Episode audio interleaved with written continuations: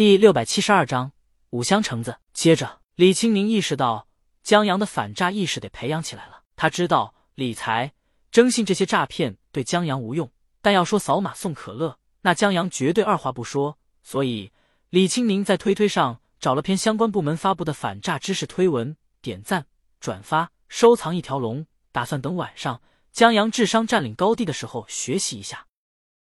大魔王终于找到了他的账号密码。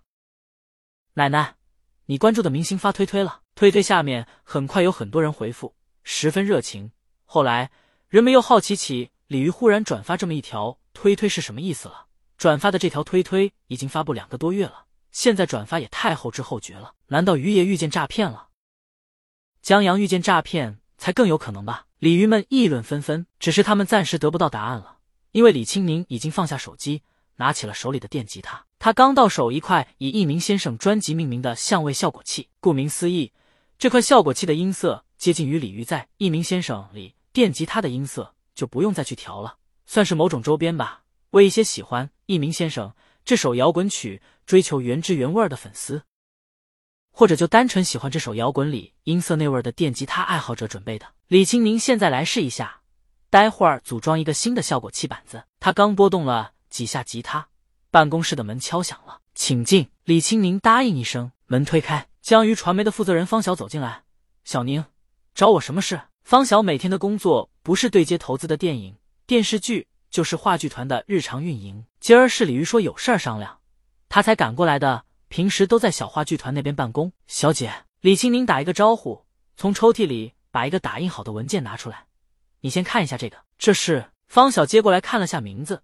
这个男人来自地球，猜不透讲的什么。江阳的新话剧本，在江阳写完以后，李清明改了一下错别字，今儿拿了过来，让话剧团准备起来。哦，方晓翻开，我先看一下。好，李清明答应一声，他让方晓自便去休息室或者会议室一个安静的地方看剧本，免得电吉他吵到他了。没事儿，方晓就坐在旁边的沙发上就行。毕竟不是谁都有福气听到大魔王现场练琴的。然而。方晓失算了，他以为的练琴是李青宁拿着吉他弹一个章句，但李青宁是在试新的效果器。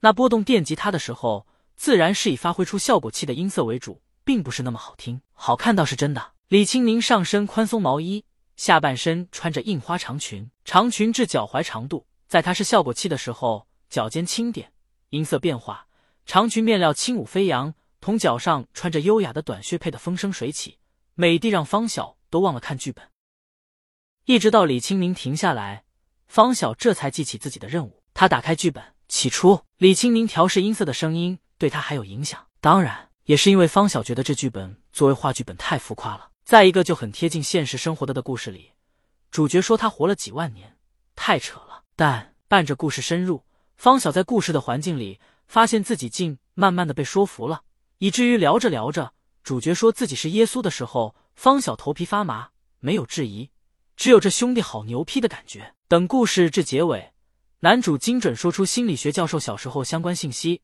以证明自己是心理学教授父亲时，也间接证明了男主真是永生者时，方晓有种让你们不信、被吓坏了吧的解气。不知不觉间，他竟然觉得男主就是永生人了。剧本合上，方晓摸着剧本许久，才从故事中抽离。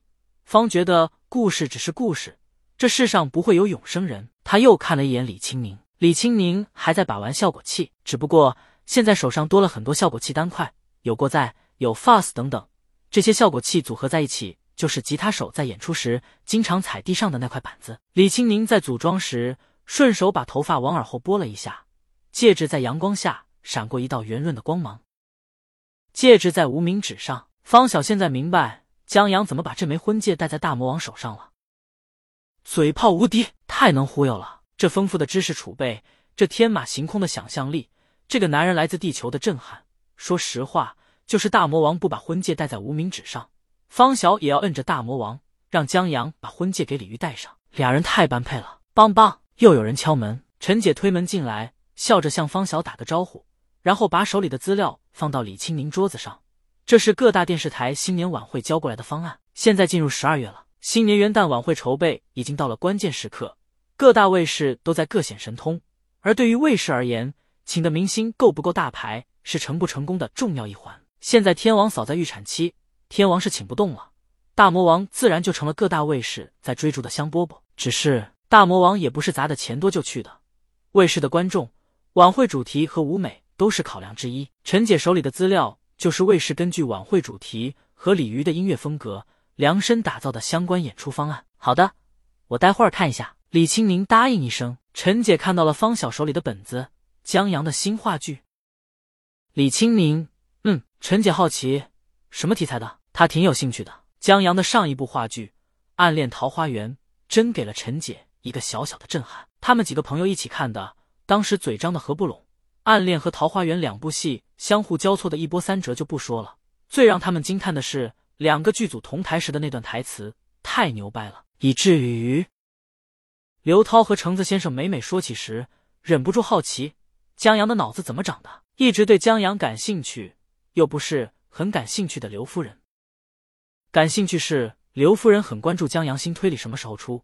每当江阳有新书稿子交给刘涛的时候，刘夫人那几天容光焕发。不感兴趣，则是刘夫人很少完整的看江阳的推理，甚至科幻童话看的也不太多。就这样的刘夫人，在看了话剧以后。都拿出手机登录评分网站，给《暗恋桃花源》打满分，顺便还对了几个大刀党的黑子。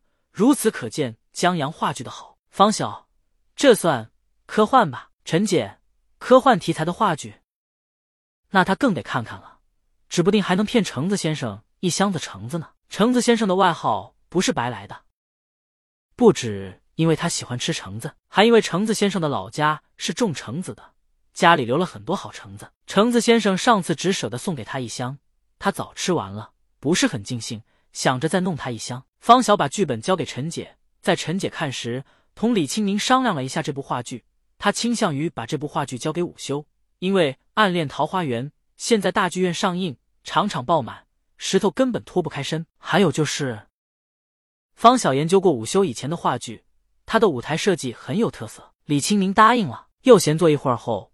陈姐看完了本子，李青宁问他怎么样，他很喜欢听别人夸江阳，听了以后心里美滋滋的。然而陈姐至少值五箱橙子。